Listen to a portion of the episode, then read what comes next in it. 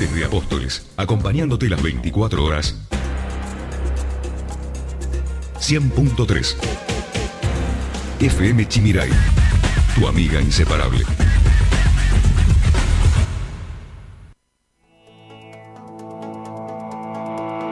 En minutos comienza La Voz del Chimiral con Gastón Daza y Carla Bordakiewicz.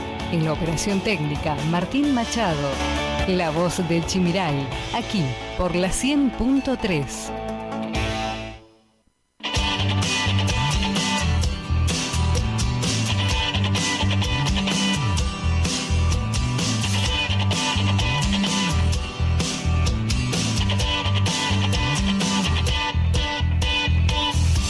A menudo despierto y no encuentro el sentido.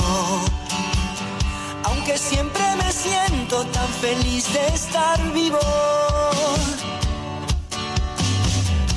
Cada tanto pregunto qué podría haber sido. Si tomaba otro rumbo y hacia otro destino. A veces tengo miedo de encontrarme solo y desnudo frente al espejo. 17 minutos pasan de la hora 10. Hola, ¿qué tal amigos? Tengan todos ustedes muy, pero muy buenos días. Hemos eh, demorado unos minutos por cuestiones técnicas. Saben ustedes que cae una gota, el tema de la luz, el tema de la energía es bastante complicado en la ciudad de Apóstoles y en toda la provincia. No hay que ser tampoco necios en esto porque esto ocurre en todas parte de la provincia y se profundiza más aún en el interior. Estamos con el equipo completo para arrancar una mañana, una nueva mañana informativa, haciendo el resumen de la semana, entrevistas de primera. Ya está con nosotros la licenciada Carla Bordakiewicz. Carlita querida, buen día. Buen día Gastón, buen día Martín, buen día nuestra querida audiencia. ¿Cómo están? ¿Pasados por agua? Pasados por agua, ¿eh? Qué linda lluvia, Qué ¿no? semana hermosa que tuvimos, días Pero soleados, fresco de noche, despejados. Fresco de noche y el sol picante de día. ¿viste? Sí, sí, sí. Raro para, para y el- la sábado primavera. se ve que Pero estaba eh, pronosticado, ¿eh? se las agarra con nosotros el barba. Estaba pronosticado tormentas Sí, sí, eléctricas. sí, exacto, estaba pronosticado, bueno, pero ya comenzamos rápido, ya que comenzamos tarde vamos a meterle rápido todos los anuncios, el tema de el pronóstico del tiempo, cuál es la temperatura actual, Carla. Actualmente tenemos 19 grados, se espera para el resto de la jornada máximas de 22 grados, mínimas de 14 grados, 100% de probabilidades de lluvia, hasta las 22 horas marca Uf, 100% o sea, y baja al día. 50%, exacto. Bien, y después vamos a tener mejoras eh, para mañana, domingo. Sí, mañana mejoras, pero 12, 13 grados. Bien, ¿cómo pasó el Día de la Madre? Lindo. ¿Lindo? ¿Vos? Bien, perfecto, junto a, a- a A mi vieja, ¿no? claro, agasajando, me tocó cocinar, así que bastante bien, por suerte. Salió rico el asado. Salió rico, por suerte sí. Tenemos también números telefónicos habilitados, se pueden contactar, se pueden comunicar, mandarnos mensajes, audios. Así es, no se olviden que nos pueden escribir o mandar audios al 3758 40 46 01. Bueno, amigos, a las 10 y 30 más o menos, un poquito más, estará aquí con nosotros en FM Chimiray Freddy Rau. Él es secretario de... Tecnología, Industria y Ambiente de la Ciudad de Apóstoles. ¿Por qué? Porque se viene en nuestra nueva edición de la Fiesta Nacional e Internacional de la Yerba Mate, que se realizará del 3 al 7 de noviembre, una expo industrial que... Por lo menos hay mucha expectativa del Eso sector ¿no? Eh, eh, en esta expo hay maquinaria que se va a estar exhibiendo, nuevas tecnologías para todo lo que es el trabajo de, de cosecha y el procedimiento que después lleva la, la yerba mate para convertirse en lo que tenemos, por ejemplo, ahora en la mesa y muchos de ustedes del otro lado. Así que vamos a estar hablando con él. Cerca de las 11 también vamos a dialogar eh, respecto al tema político. Saben ustedes que ya nos quedan poco para las elecciones que se van a estar disputando el 14 de noviembre. Vamos a hablar con Javier Gortari. Él es el tercer candidato del Frente de Todos. Eh, Saben ustedes que en este programa hablamos con los kirchneristas, con los peronistas, con los de Juntos por el Cambio, con los radicales. Hablamos con todos justamente para que usted tenga un abanico un poco más amplio a la hora de elegir y conocer un poco a los candidatos.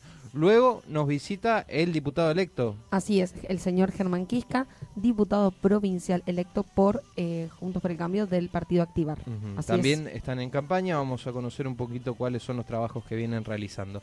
Amigos, ¿les parece si ya nos metemos de lleno en lo que es el resumen de la semana y vamos a hablar un poquito sobre las noticias más relevantes? Nos vamos a remontar al sábado pasado, por ejemplo, y vamos a hablar de Florencia Barronis, que fue electa reina departamental y representará a la ciudad de Apóstoles en la Fiesta Nacional e Internacional de la Yerba Mate, edición número 43, que se va a llevar adelante del 3 al 7 de noviembre. En la noche pasada del sábado 16 de octubre, en la ciudad capital nacional de la Yerba Mate, se llevó adelante la tercera noche de agricultura que contó con un amplio número de vecinos y visitantes que recorrieron cada puesto de exposición y ventas. Allí, Florencia Barronis fue electa representante departamental, la cual será la candidata de Apóstoles en la noche de las elecciones de reina que se va a llevar adelante en el marco de la Fiesta Nacional Internacional de la Yerba Mate. Estuvieron presentes allí la intendente María Eugenia Zafrán, estuvo el ministro de Hacienda de la provincia de Misiones, el hermano Adolfo Zafrán, también funcionarios municipales y representantes de la organización de la fiesta de la yerba mate que está a cargo de Fernando Ojeda. También la integrante del Ministerio de Cultura de la provincia, Lorena Aguilar, entre otros que estuvieron presentes la noche pasada. ¿Usted estuvo recorriendo algunos puestos? Sí, así es, fuimos. Sí, espectacular, es espectacular, la verdad que mucha gente, muchas bandas en vivo. En el momento que las chicas hicieron dos pasadas, Recital, show, eran todo. de 17 17 candidatas, sí, eh, todas, la mayoría apóstoles y una, si no me equivoco, de la localidad Azara. Bien. Estaba el intendente de Azara también. Ajá, ¿Te acuerdas que estuvo visitándonos la concejal Sandra Televán? Sí, También estaba acompañando ahí. Así que una noche eh, emotiva, eh, mucha gente que viene a, a- a presenciar y todos son, como nos ha contado la semana pasada el secretario de gobierno Gastón Casares, Ajá. actividades previas. Fíjate que hoy está fisiculturismo en la Expo Yerba. que también es dentro En del el marco, marco. de la fiesta bueno, de la y yerba. mañana es el desfile. Bien. También vamos a hablar un poquito sobre la estudiantina, ¿eh? que comenzó en el día de ayer, pero repasamos un poco las noticias también de la semana, bien lo decía Carla Apóstoles, es sede de la tercera fecha del Campeonato Regional de Físico-Culturismo y Fitness, con la participación de atletas de Misiones, Corrientes, Chaco y Paraguay. El, el lunes pasado justamente se realizó el lanzamiento oficial de la tercera fecha del Campeonato Regional de Físico-Culturismo y Fitness que se llevará a cabo en las instalaciones de la Expo Yerba de Apóstoles. Lejos nosotros de competir en, en eso, ¿eh? No, la verdad Acá con el mate y con las chipitas, la verdad me que... quise, me quise anotar, pero dije, no, el año que viene probamos. Sí, sí, sí. ¿No? Sí, por ahí quizás ¿Y llegamos. sí quién dice? Bueno, el profesor Marcelo Viera destacó que estamos lanzando el tercer año de esta competencia en Apóstoles. El profesor eh, justamente eh, aseguró que es el representante aquí de la zona sur y el presidente es Gustavo Recalde de la Asociación Misionera de Físico, Culturismo y Fitness.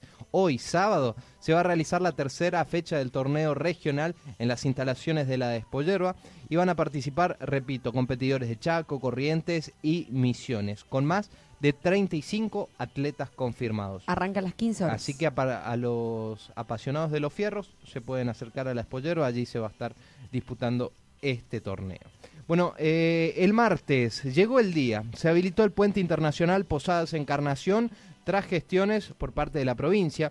El gobierno nacional dispuso que el pasado martes 19 la apertura del puente internacional Posadas Encarnación. En la misma se habilitó el paso fronterizo también Bernardo Irigoyen con la vecina ciudad brasilera Dionisio Sequeira. La decisión administrativa es la número 989-2021 y explica que se autoriza las aperturas con la aplicación de medidas sanitarias identificadas como protocolos de apertura corredor seguro terrestre provincial, como también protocolo de prueba piloto turismo extranjero argentino. Y agrega que a partir del primero de noviembre comenzaría la apertura a países de todo el mundo con el esquema de vacunación completo. Eh, Al país pueden ingresar eh, personas nacionales, residentes, turistas de países limítrofes con el esquema completo de vacunación que haya permanecido eh, durante 14 días previos al ingreso al territorio nacional de forma aislada. Te hemos visto, o te he visto en las redes en primera fila el martes, Sí, cubriendo la nota, ¿no? estuvimos ahí en el puente, la verdad que... Mucha gente de, de- de- de Posadas para Paraguay, ¿Vos sabés que no? poca. Poca Ayer gente. pasé, porque entraba a Posadas, eh, Ujú. perdón, el jueves, nadie. Había Bueno. taxis, un colectivo urbano, nadie. Te así. cuento más o menos la, la modalidad. Sí. ¿Qué se habilitó? Se habilitó lo que es el corredor seguro, pero no está habilitado ni el tren ni tampoco el transporte urbano de pasajeros. O sea, auto particular. Solo en auto particular o en taxi. Ahora enseguida te cuento la modal- modalidad de los taxis. Para ingresar a Paraguay, o sea, misionero que quiere ir a Paraguay, supuestamente en primer momento dijeron que pedían el esquema completo de vacunación del otro lado. Después, justamente los hermanos paraguayos descartaron esta medida. Y tampoco ellos cuentan con ningún cupo de personas para ingresar al territorio. O sea, con la documentación correspondiente, siendo mayor de edad, obvio, Como siempre. te presentás, vas y del otro lado sin ningún tipo de problemas. Pero- Ahora, ¿qué pasa? Bienvenidos a la Argentina, el país de la burocracia. Para ingresar a la Argentina tenés que tener vacunación completa, esquema completo, o sea, dos dosis. PCR negativo, declaración jurada, test de antígeno que te lo hacen ahí en el puente. Esto es, y cupo de 890 personas por día que pueden entrar al territorio nacional. O sea, estas cinco medidas, estas cinco limitaciones son las que te pide el territorio nacional. Y otra cosa, es solamente viaje turístico. No Solo- puede, no puede ir a hacer compra y traerte, no sé, ropitas, sandalias, camperas. ¿Qué pasa ahora con el argentino que sale, Eso te va hasta encarnación y tiene que volver? Bueno, pasa que dentro de las 24 horas, si lo haces, podés volver simplemente presentando el esquema de vacunación completo. ¿Qué pasa si ese cupo de 890 personas se, Se cubrió. Durante un día? Bueno, vas a tener que esperar hasta las 0 horas del otro día para ingresar de vuelta. Igual, quédense tranquilos Que no que no se está cubriendo el cupo. Prácticamente no llegan ni a la mitad de personas que ingresan justamente por la burocracia que exige la Claro, yo creo que la gente va a hacer indispensable esto para trabajar o estudiar, viste que mucha gente estudia Exacto. en Paraguay, entonces son actividades u oficios eh, indispensables. Claro, exacto. Bueno, y vamos a ver porque a partir del primero de noviembre ya se empiezan a habilitar eh, justamente o a caer alguno de estos requisitos y habilitar un poco más la cantidad de personas que pasan. También te cuento, el pasado martes una familia tipo necesitó 70 mil 532 pesos para no ser pobre y 30.014 pesos para no ser indigente. Son datos oficiales publicados por el INDEC y corresponden al costo de vida del mes de septiembre. La canasta básica total registró un incremento del 3,2% en el mes pasado y una suba interanual que alcanzó el 49,4%. Día miércoles hay demoras de hasta 65 días en lo que son entregas de electrodomésticos. En Misiones hay problemas con las entregas de electrodomésticos, electrona- electrónica, línea blanca, entre otros. Las demoras de algunos productos eh, están en alza debido a la temporada y desde el sector comentaron que en ciertos casos se debe esperar hasta 65 días para concretar una entrega, como por ejemplo de una heladera. La problemática se había acentuado en el inicio de la pandemia, ya que se había dado un parálisis de un parálisis productivo de todas las fábricas y se generaron problemas con alguna, algunos productos de importación, algunos componentes específicamente. Pero todavía esta problemática se mantiene, advierten los empresarios del sector. También más información y vamos a pasar al día jueves porque el presupuesto para lo que será el ejercicio 2022 para Misiones quedó aprobado por unanimidad en la legislatura provincial. La legislatura misionera aprobó el pasado jueves por unanimidad en su sesión ordinaria el proyecto del presupuesto para la provincia que se va a ejecutar justamente el año que viene. Fue remitido por parte del Ejecutivo con un monto aproximadamente de 250 mil millones de pesos. Significa un aumento del 63,7%, un incremento que supera varios puntos a la inflación proyectada por el Gobierno Nacional para el año que viene y con un 67% de recursos destinados a lo que será salud, educación, cultura y desarrollo social. ¿sí? Estos van a ser los principales ejes en los que se va a destinar justamente el presupuesto que fue aprobado, repito, por unanimidad en la Cámara de Diputados el jueves pasado. Bueno, una jueza suspendió hasta después de las elecciones el plan de 5 mil pesos para los jóvenes. Se trata de la jueza federal Mariana Cervini, que hizo lugar a un amparo y suspendió el plan Más Cultura Joven del Ministerio de Cultura de la Nación por entender que quebrantaba la ley electoral. El recurso, el recurso fue impulsado por Alejandro Carlos Gómez eh, con el patrocinio del, del abogado Cristian Cao. Señala que el plan de la carrera de Tristan, de la cartera de Tristan Bauer eh, se considera justamente como un plan electoral, digamos. Esta entrega de 5 mil pesos a jóvenes para gastarlos en actividades culturales riñe con la letra del artículo 64 del Código Nacional Electoral. Los denunciantes aseguraron que este plan del gobierno debería comenzar a regir desde el primero de noviembre, ya que se activa 13 días antes de las elecciones cuando hay una ley que establece un límite de 25 días. ¿eh? Así que vamos a ver, porque la jueza ya hizo lugar a este amparo y vamos a ver si seguramente el gobierno o la cartera de cultura apela, me imagino, eh, esta medida de esta medida de la jueza federal Mariana Servini. Bueno, según el Banco Central, la impresión de billetes de mil pesos superó la de 500. Así que imagínate, la impresión de billetes de mil pesos superó ya la de 500 de años atrás, algo que demuestra el alto nivel de devaluación que registra nuestro país y por la cual cada vez se necesitan más pesos para ad- adquirir bienes y servicios. Pasamos al día de ayer, lamentablemente hallaron el cuerpo de un joven de 14 años que era buscado, esto ocurrió en Albapose. El pasado lunes, un adolescente denominado llamado Damián Alexander, de 14 años, había desaparecido en la localidad de Albapose. La principal hipótesis de los investigadores era que el joven se podría haber ahogado en aguas del arroyo Pindaití. Damián se encontraba ese día justamente en la afluente con sus amigos y luego estos se retiraron del lugar y el muchacho les manifestó que se quedaría un rato más en el agua. Ayer, lamentablemente alrededor de las 8 y 30, hallaron el cuerpo de Damián.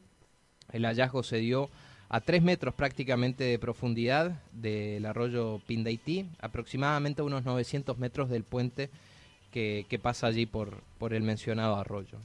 También ayer comenzó la vacunación contra eh, el coronavirus en las escuelas de toda la provincia. Fue por una decisión conjunta entre el Ministerio de Educación, Ciencia y Tecnología y el Consejo General de Educación y el Ministerio de Salud de la provincia, en consonancia con los objetivos nacionales y las recomendaciones del Comité Científico, se dio inicio a la vacunación contra el coronavirus en las escuelas de la provincia.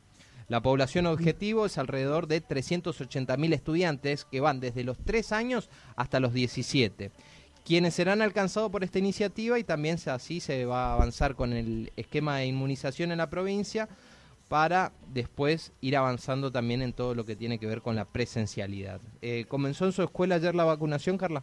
Sí, comenzó, sí, Sí, sí, sí. ¿se vacunaron los chicos? Se vacunaron los chicos y también tengo familiares que se vacunaron de 11 y 12 años y de, en, la, en el rango hectario de 3 a 11 años. Bien. Se bajaron la aplicación.